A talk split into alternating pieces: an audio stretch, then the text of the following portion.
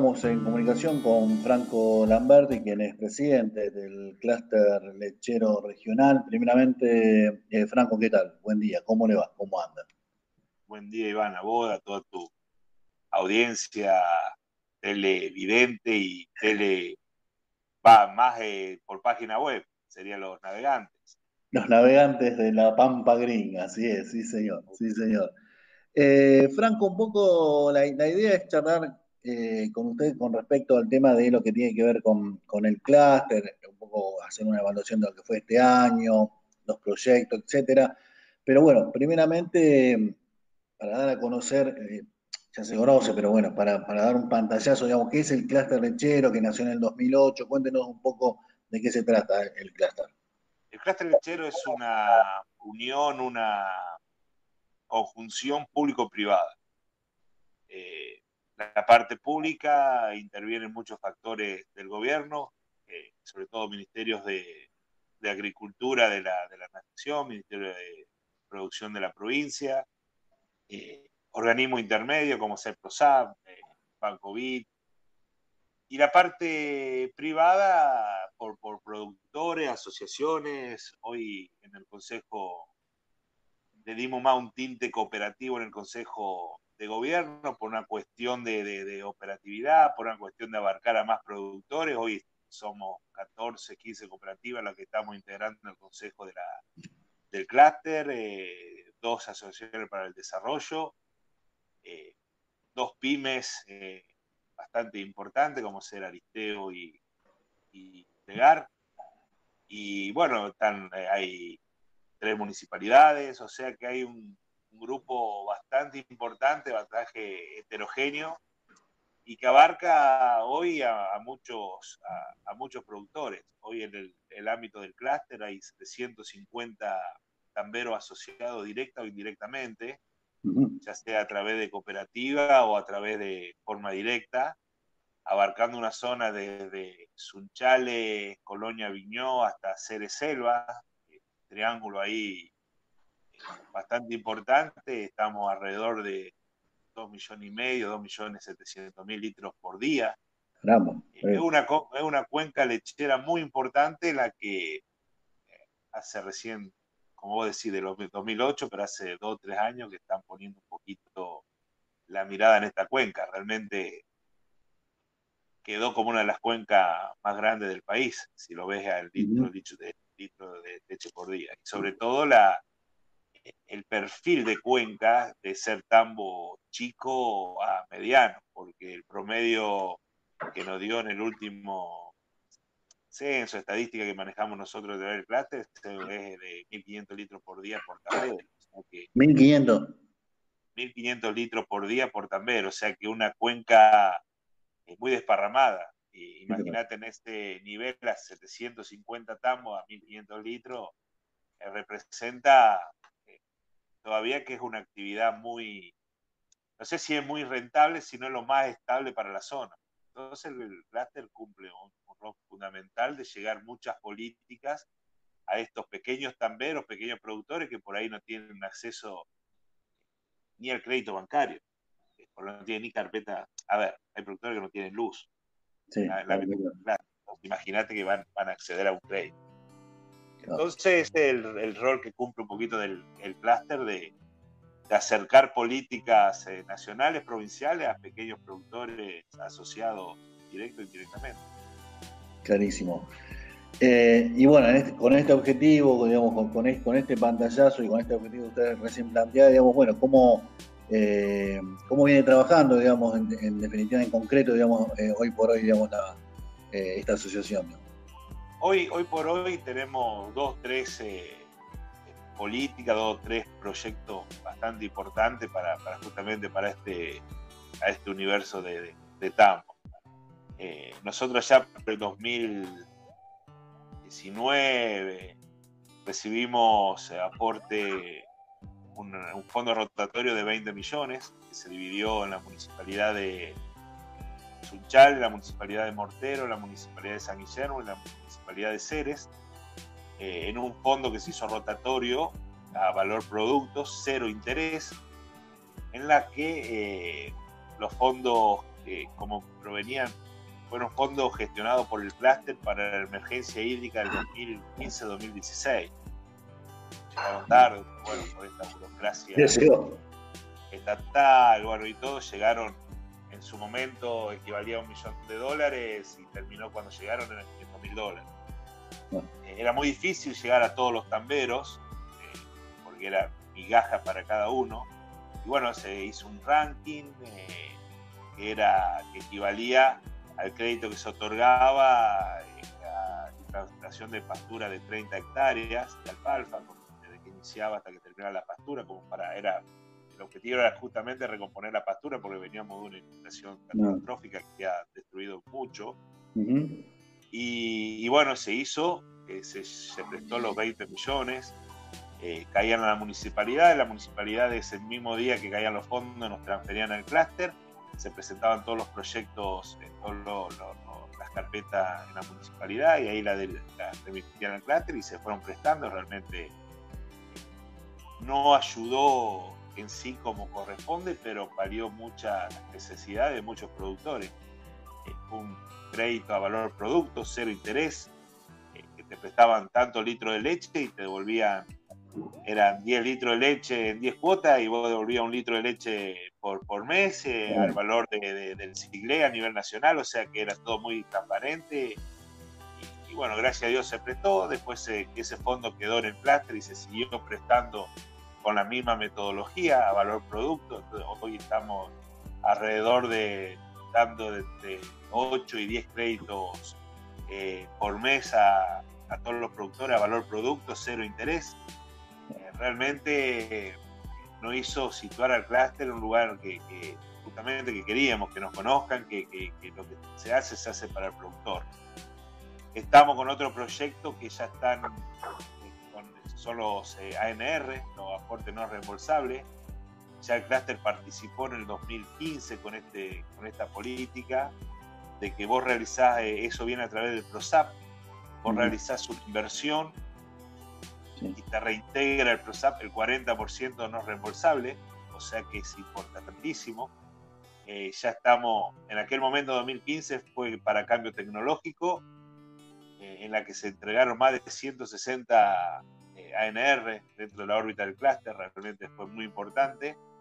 Después se cortaron, en el 2019 se volvió a hacer, pero fueron proyectos mucho más ambiciosos, que eran lo de eh, bienestar, no bienestar, era lo de recupero de fluentes, todo lo que es eh, las nuevas tecnologías.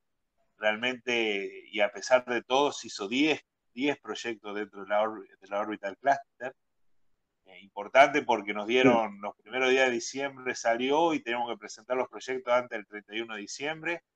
Tuvimos un apoyo bárbaro de, Costamaña y de Taberna del INTA de Rafaela. Realmente, si no estaban ellos, no, se podían hacer. Ellos nos ayudaron muchísimo y salieron 10 proyectos que ya están aplicados los tambos, ya se, se le vino el aporte, todo. y a causa de esa insistencia, eh, volvieron a salir los aportes tecnológicos, eh, así que estamos ya en la etapa de que están los eh, facilitadores, en la etapa de, de, aprender bien a, gestionar el, el, el, el crédito, la, crédito.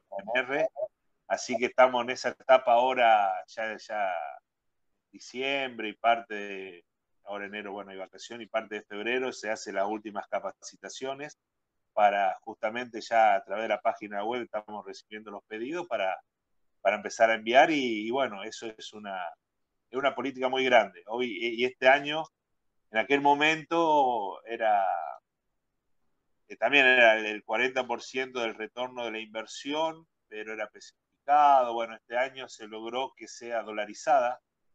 Eh, te dan hasta un tope de 15 mil dólares del proyecto el, tope del aporte, no el, tope del proyecto. O sea que el proyecto puede hacerlo del monto que sea y, si el 40% es hasta el 15 mil dólares y se decidió dolarizar, entonces en el momento de realizar el aporte se fija el dólar oficial y, bueno, por lo menos no hay un, desfasaje.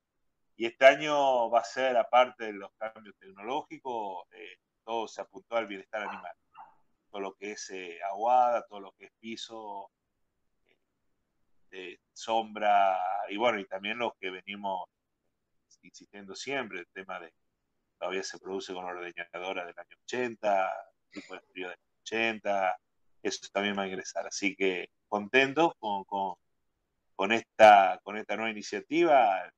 No se hizo muchas reuniones eh, presenciales por esta nueva, nueva metodología de vida que tenemos, pero bueno, eh, se está avanzando bastante y yo creo que más tardar marzo, abril, ya estaríamos eh, haciéndolos, el proceso haciendo los, reiteros. Eh, lo único que faltaba, sí, ya fue la última reunión de diciembre con el, eh, con el Ministerio de Producción de la provincia, porque eso te tiene que avalar el Ministerio, así que ya está sabiendo el Ministerio y bueno, la última reunión para que ello, tratamos de que no sea tan burocrático para que sea rápido, porque una vez que viene el proyecto lo tiene que avalar provincia para, para así después presentarlo a la nación. Y bueno, y lo último, esto nuevito también, hay un, un contacto a través del, del BID y en conjunto con, con Credicop eh, para hacer una línea de crédito bastante accesible. Estamos, ya se presentó toda la información para hacer créditos a, tasas bajas a largo plazo para, para, inversión productiva. Así que eso es nuevo. Eh, ya, ya nos dijeron más o menos los montos que se necesitarían en la, región, ya le pasamos, también con ayuda de, INTA, así que eh, eso está, está latente para, para, este año.